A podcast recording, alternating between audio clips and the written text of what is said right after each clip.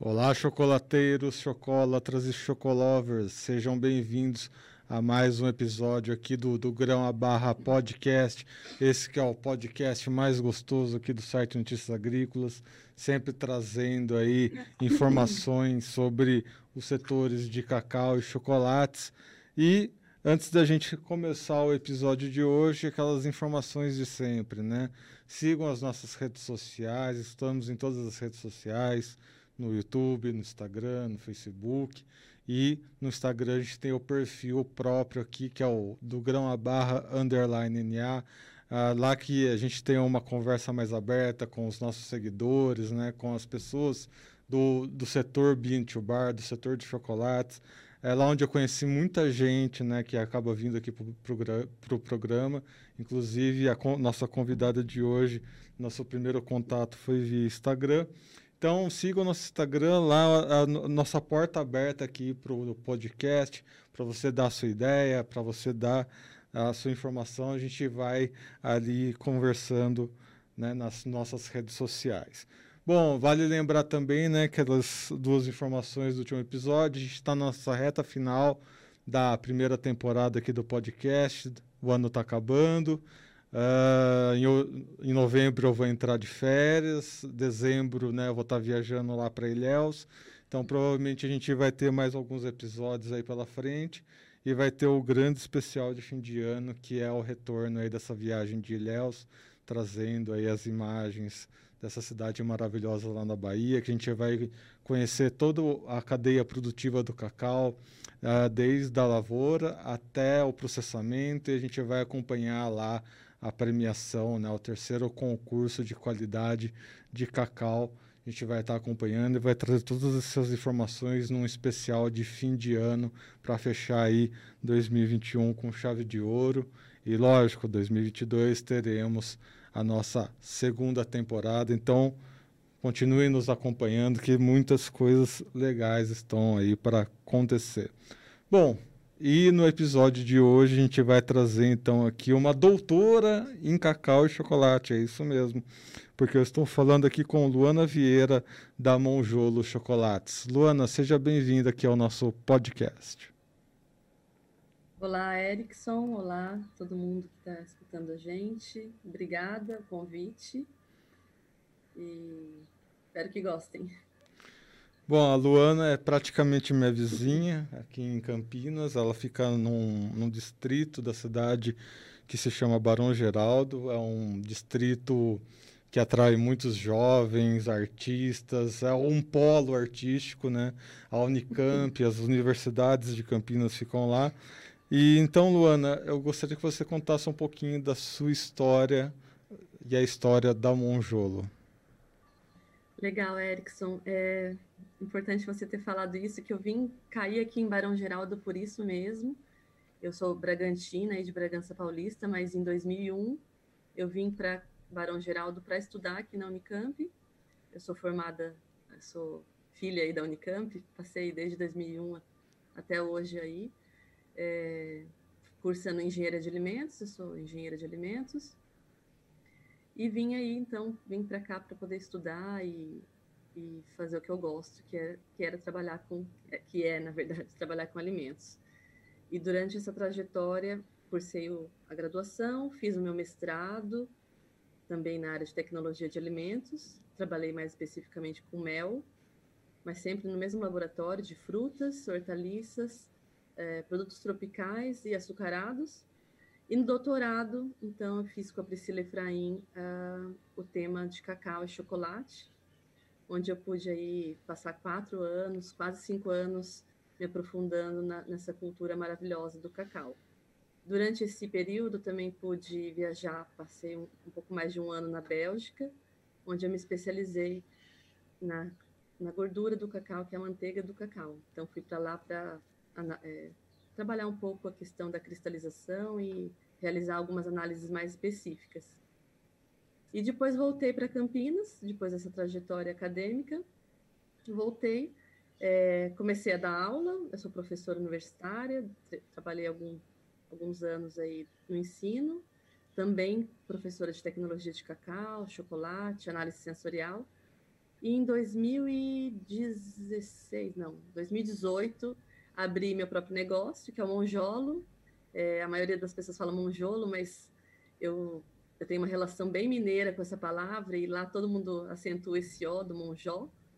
É, então, o Monjolo ele nasceu de uma vontade minha de abrir um negócio próprio, trabalhar com dois produtos que eu gosto muito, que é cerveja artesanal e o chocolate. Nessa época que eu abri, não ainda não se falava tanto ainda do bean to bar. Eu já fazia o bean to bar, mas sem ter esse conhecimento específico desse nome trazido aí dos Estados Unidos. Bom, uh, Luana, só para a gente, vamos por partes, né? Na parte acadêmica, né? Isso me chamou muita atenção, né? Uh, como é que foi encontrar, né? Há muitas referências bibliográficas, há muitos estudos uh, pra, que ajudaram a basear o seu doutorado ou não? Você teve que trilhar ali, né? Um, um, uma jornada acadêmica pouco a pouco, você foi meio que criando a sua jornada. Como é que foi esse caminho acadêmico ao redor do, do cacau? Legal. É uma ótima pergunta, Erickson, porque quando eu comecei a, o estudo né, do cacau, meu estudo ele foi bem específico, eu trabalhei com cacau brasileiro, e a minha ideia do projeto, do doutorado, foi trabalhar com as regiões do cacau aqui no Brasil. E nessa época que eu comecei os estudos, todas as pesquisas estavam muito voltadas ainda em uma região específica, que é o cacau da Bahia, né? Então todas as minhas as referências bibliográficas, todos os estudos, e até hoje, né, um pouco ainda é assim, era focado bastante na região cacaueira baiana. Mas eu, eu queria explorar o cacau brasileiro, de todas as regiões, porque o cacau, ele, apesar de ter, né, até hoje tem uma potencialidade muito grande na Bahia, ele não vem da Bahia, ele é da região amazônica e foi trazido, né, para a Bahia. Então, eu explorei todas as regiões que se cultiva o cacau. Então, eu, eu trabalhei a questão do cacau amazônico, dentro da Amazônia e Pará, Rondônia.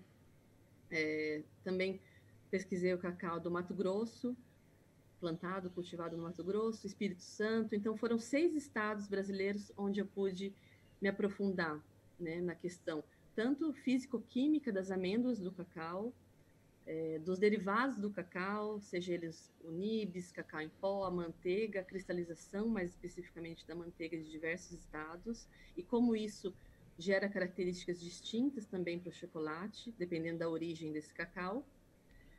E também trabalhei outra coisa muito legal, que é a questão do orgânico versus o convencional. Então, eu tinha é, a questão das origens brasileiras e também o manejo de cultivo orgânico e o tradicional. E com isso eu fui me aprofundando, então, nessa, nesses itens, né? E pude avaliar a, o tamanho e a dimensão, assim, de características distintas que a gente tem aqui no Brasil, é, de é, por causa dessas várias, né, essa, essa, essa, essa, variedade que a gente encontra aqui no nosso país. Eu, eu perguntei isso, né, também porque para aproveitar um assunto que essa semana o Brasil e a Colômbia firmaram um acordo, né, de cooperação técnica e um, um dos setores que vai se beneficiar com isso é o cacau. E você, por estar envolvida com a Unicamp, é, foi professora, tudo mais, né? Tem toda a sua trajetória acadêmica. Eu já trabalhei na Unicamp. E se tem alguma coisa que acontece muito bem dentro da Unicamp, primeiro é a troca de conhecimento, né? Lógico, é uma universidade, mas há um intercâmbio cultural fortíssimo dentro da Unicamp. Parece um universo à parte você encontra gente de todo lugar do mundo, principalmente aí uh, pessoas da América Latina, tudo mais. Uh, como é que esse ambiente, né, que você está inserido, Barão Geraldo, toda essa efervescência jovem, essa efervescência de conhecimento, uh, o quanto isso influencia no seu trabalho, o quanto que você vê de positivo que a gente pode cooperar, trazendo né, essa vivência de Unicamp que nós temos em comum, né? O que, que você vê tipo positivo que isso pode trazer para o cacau brasileiro, essas até mesmo é, em âmbito Brasil, nessas parcerias, nesse né, crescimento do Bean to Bar, como é que você analisa é, esse cenário? É, eu costumo dizer que Barão Geraldo é a terra do nunca, né? Aqui é uma terra de fantasias. exatamente porque aqui cai muita gente do mundo inteiro, é, muita gente da América Latina. Essa vivência é muito rica, exatamente pela diversidade cultural e experiências que cada um tem. É... E a Terra do Nunca, porque a gente acaba ficando aqui para sempre, né? É difícil sair dessa, da, da, eu costumo dizer, dessa bolha até, né? Que é Barão Geraldo, porque é, é uma efervescência cultural, tem muita gente interessante, muitas ideias diferentes, e a gente cresce muito. É, eu estando nesse ambiente, com certeza, fui privilegiada, é, tenho essa consciência de, desse privilégio de estar aqui. Conheci muita gente interessante, tanto da América Latina, conheci gente da Colômbia, grandes amigos colombianos, tenho contato com pessoas que trabalham com cacau lá, do Peru também, tem um cacau maravilhoso, Equador. E pude também trabalhar na Bélgica exatamente por esses contatos de pesquisa, né, que me levaram até lá. Então, é, eu acredito que aqui realmente é um polo é, cultural, tecnológico muito forte, que beneficiou e beneficia ainda muito a pesquisa para o nosso país, né? E apesar de a gente não ter histórico nenhum com a cultura cacaueira, aqui realmente a gente tem laboratórios muito bons que trabalham o cacau, né? Aqui na Faculdade de Engenharia de Alimentos, tem tanto a FEA, aqui no DTA tem dois laboratórios muito fortes, tem também o ITAL, que trabalha muito a questão do cacau, tem um laboratório só para isso, que é o o Chocotec, é, tem outros institutos de pesquisa muito fortes aqui em Campinas, então esse polo tecnológico e de diversidade cultural realmente é, traz muitos benefícios para o cacau como um todo, para os chocolateiros, para o mundo do Bintubar. É bem importante e é algo que às vezes as pessoas nem conhecem, né? A gente está aqui em Campinas, a gente conhece bem a Unicamp, mas tem gente que não, é, que agora que eu estou mais inserida no Bintubar, tem gente que não sabe que tem um laboratório tão bom, tão importante, que trabalha com essas questões aí mais específicas do chocolate, né, e dos derivados do cacau. E aí, uh, Luana, aproveitando também né, que a gente está nessa conversa, né, você como professora, você ano após ano vai recebendo seus alunos, né, cheio de ambições, cheio de ideias, né, até mesmo alguns querendo seguir na carreira acadêmica. E por outro lado, vou entrar até no assunto espinhoso, ainda mais para quem já tem um doutorado em mãos, a gente vê CAPES, FAPESP cada vez né, minguando aí. Uh, como é que você vê o futuro da educação no Brasil quando a gente fala de engenharia de elementos? Né? Por um lado, a gente tem um agronegócio pujante, que cresce fronteiras, cresce em divisas, mas por outro lado a gente vê que essa questão da pesquisa, né? a gente vê o IAC aqui em Campinas, uh, muitas vezes deixado de escanteio, uma Embrapa. A Embrapa até que consegue lidar bem com a situação. Mas o que, que você vê né, desses dois lados da moeda? Né? De um lado, jovens ambiciosos, e do outro lado, a nossa ciência aí as, deixando a desejar. Sim, infelizmente, cada vez mais os institutos importantes e as universidades públicas elas estão sendo cada vez mais sucateadas.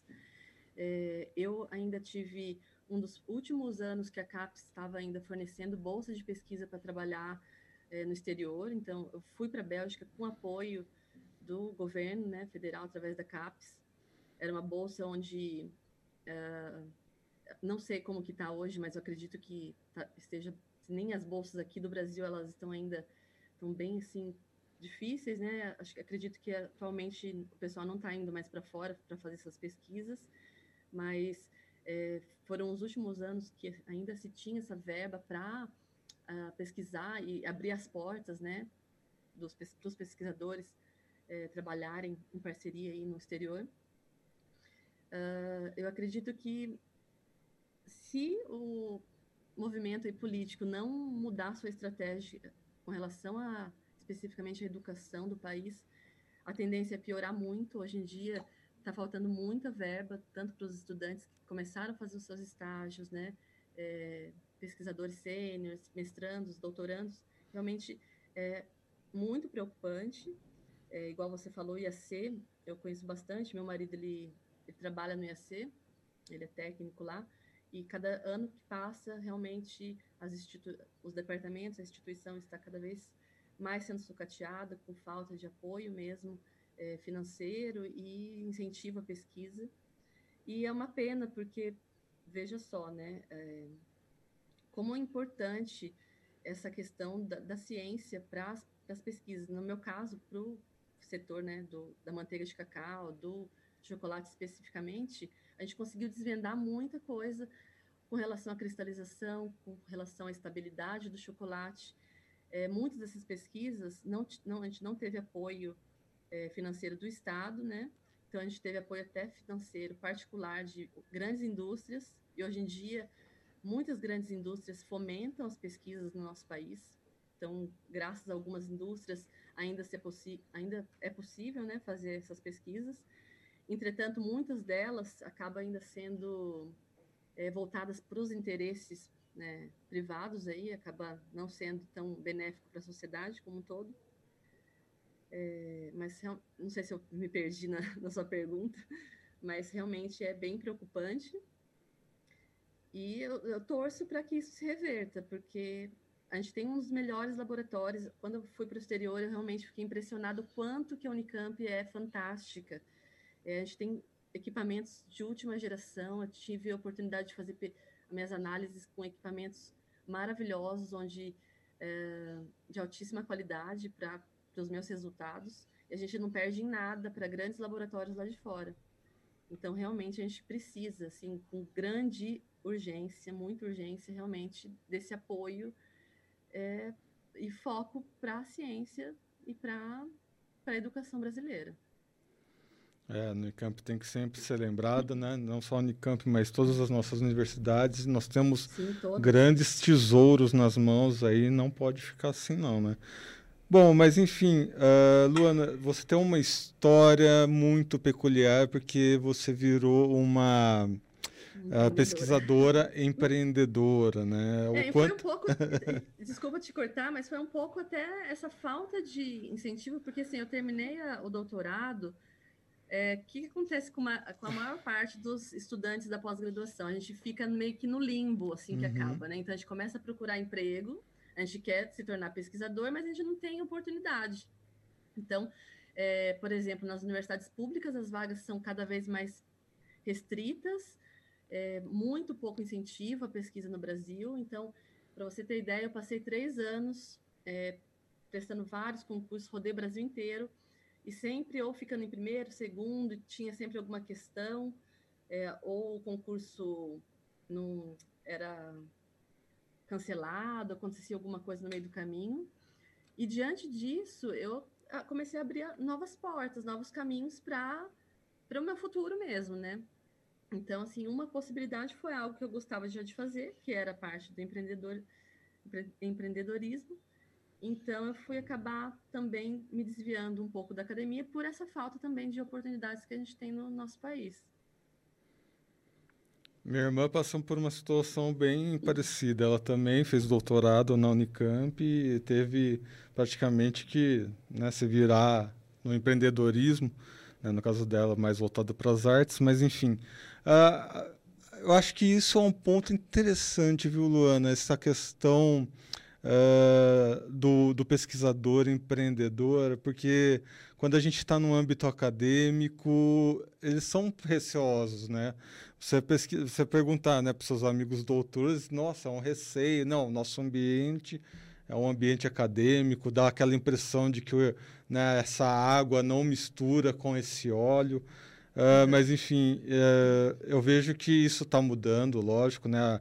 Tem, a, a Unicamp está né, com, com um parque de, de startups lá dentro, né? Uh, tende a crescer cada vez mais, enfim.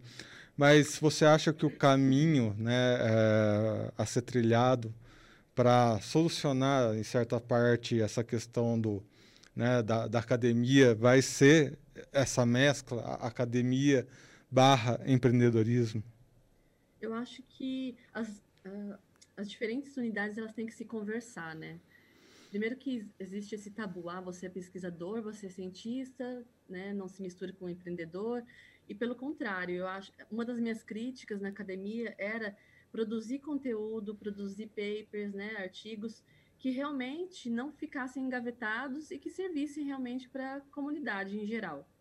E que chegasse isso, né, de uma forma mais prática para todo mundo. É, a gente tem um, um, grupo de WhatsApp de mulheres chocolateiras que vira e mexe eu disponho de alguns papers bem interessantes e voltados para o Bean Bar, porque normalmente isso fica restrito no meio acadêmico, né? Então, a ideia, né, sempre foi quando eu já comecei a trilhar a academia, eu queria fazer algo que realmente trouxesse é, frutos para por exemplo, para o produtor de cacau, que eu comecei a trabalhar bastante com a questão do orgânico, do, do manejo e da questão das origens brasileiras. Então, eu queria que realmente tivesse um benefício aqui para gente, que não fosse simplesmente é, pesquisa aí de pesquisa e acúmulo, acúmulo de papers, né? Que a gente também na academia a gente tem um peso nas costas de sempre estar produzindo, produzindo, produzindo, e você na academia você vai subindo sua carreira uh, em cima disso, né? em cima de produção científica e conteúdo científico. Mas nem sempre a gente conversa com o que realmente precisa, né? qual que é a demanda, qual que, o que, que precisa ser feito para melhorar o setor. Né? No caso do Bench Bar, o que, que qual que é a demanda atual, né? Seja de maquinário, seja na parte técnica, seja na parte comercial. Então, eu, eu acho muito interessante isso, essa conversa da academia com o mercado e pode ser sim uma, por que não, uma solução, né, para essa falta, por enquanto, de oportunidade para os pesquisadores continuarem a, a sua pesquisa, por exemplo, atualmente, apesar de eu estar bem voltada para o mercado, né, para a questão da minha loja e para a produção, eu mantenho ainda as minhas aulas. Eu sempre que eu, sempre que eu posso, eu é, disponibilizo meu conteúdo. As pessoas estou bem aberta para quem quiser aprender e sempre tem gente me procurando. Também dou consultoria. Então, eu acho que tem que sim ter esse elo para não ficar cada um ali no seu canto, né, no seu nicho e todo mundo perde, né, quando essa junção de negócios não, não se conversa. E uma vantagem que eu vejo, né, já trazendo para o universo Bintu Bar, é que é um universo muito aberto para troca de ideias, né, para troca de informações.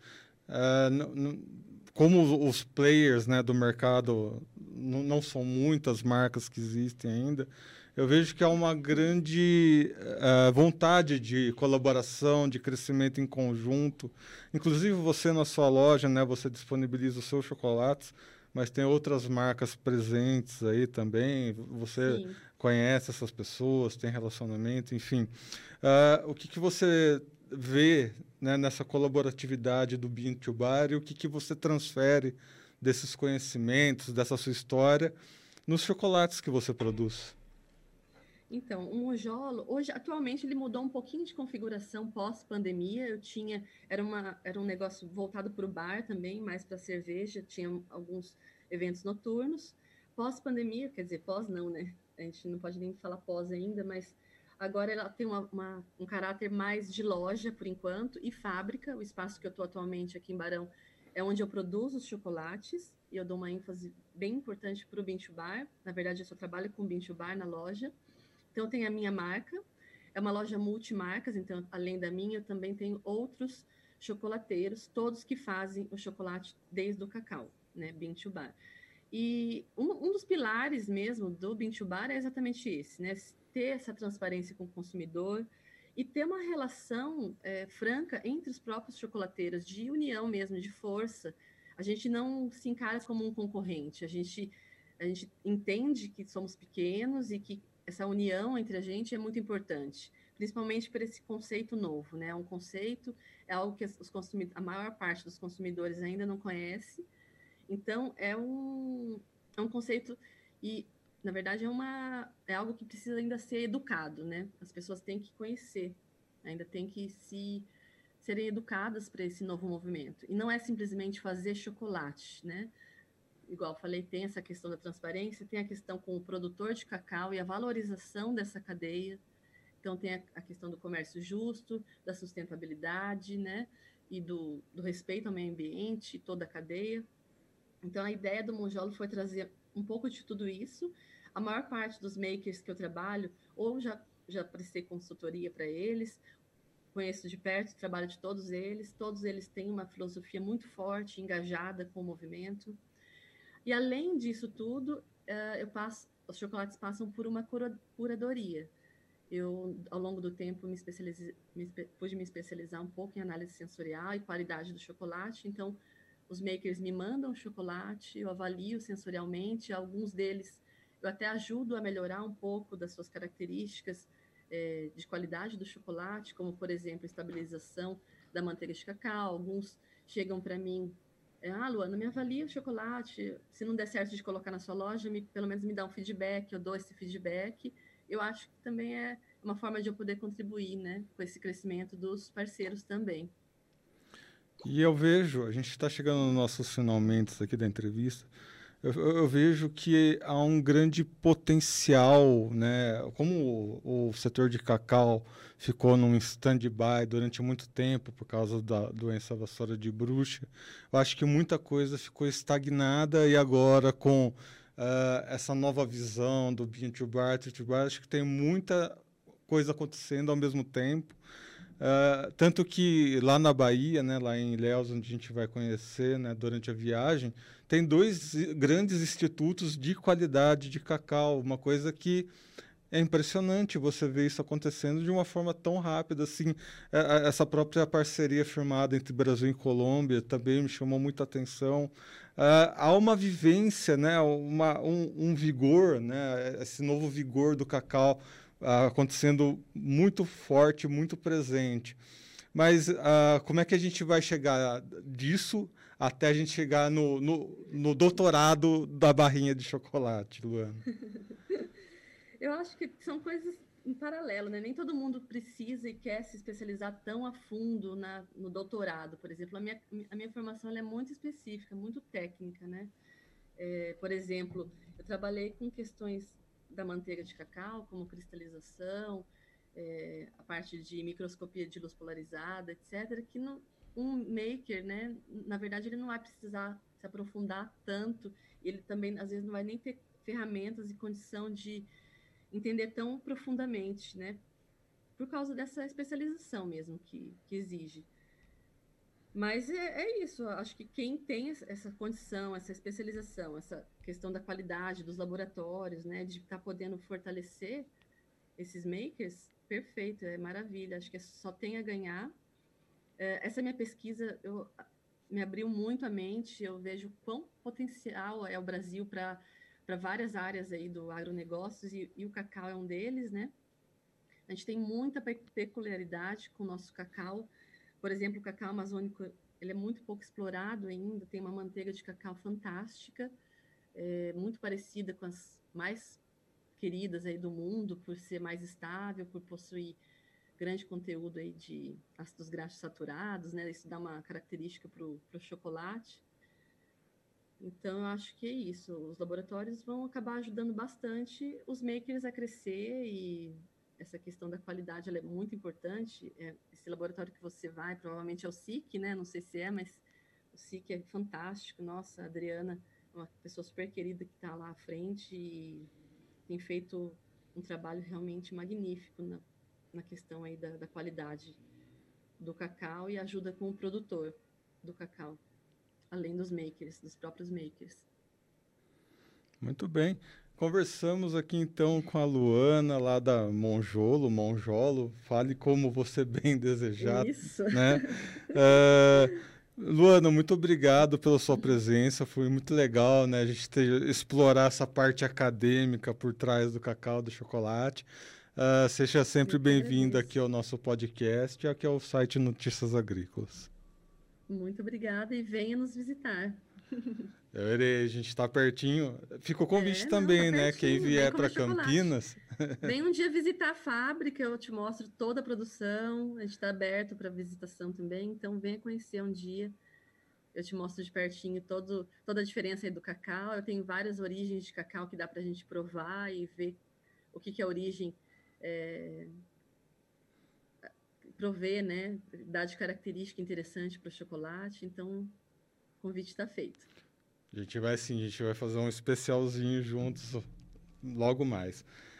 E fica, eu vou estender esse convite, né? Quem vier para Campinas, Campinas é uma cidade que tem muitas pessoas acabam passando por aqui, né? Uh, grandes né, rodovias passam aqui perto, aeroporto, enfim. Muitas pessoas, uma hora ou outra, acabam passando aqui pelas redondezas. Quem tiver, vai lá em Barão Geraldo. É um lugar que eu recomendo, todo mundo recomenda, a Luana recomenda. É um lugar bem legal. É um lugar muito jovem, tem uns bares interessantes, tem empreendimentos interessantes, né? Tem a Luana aí com, com, chocolate, tem um pessoal de cafés especiais que tem lá, que a gente vai trazer para o nosso outro podcast, né? O Café em Prosa. Vai lá, vai conhecer, vale a pena, vai conhecer a Unicamp, vamos resgatar né, a nossa universidade aí. Muito legal todo mundo conhecer o trabalho que acontece lá em Barão Geraldo, que é efervescente aquele lugar. Muito bem, amigos, lembrando então que estamos em todas as redes sociais. Sigam as nossas páginas no Twitter, no Instagram, no Facebook.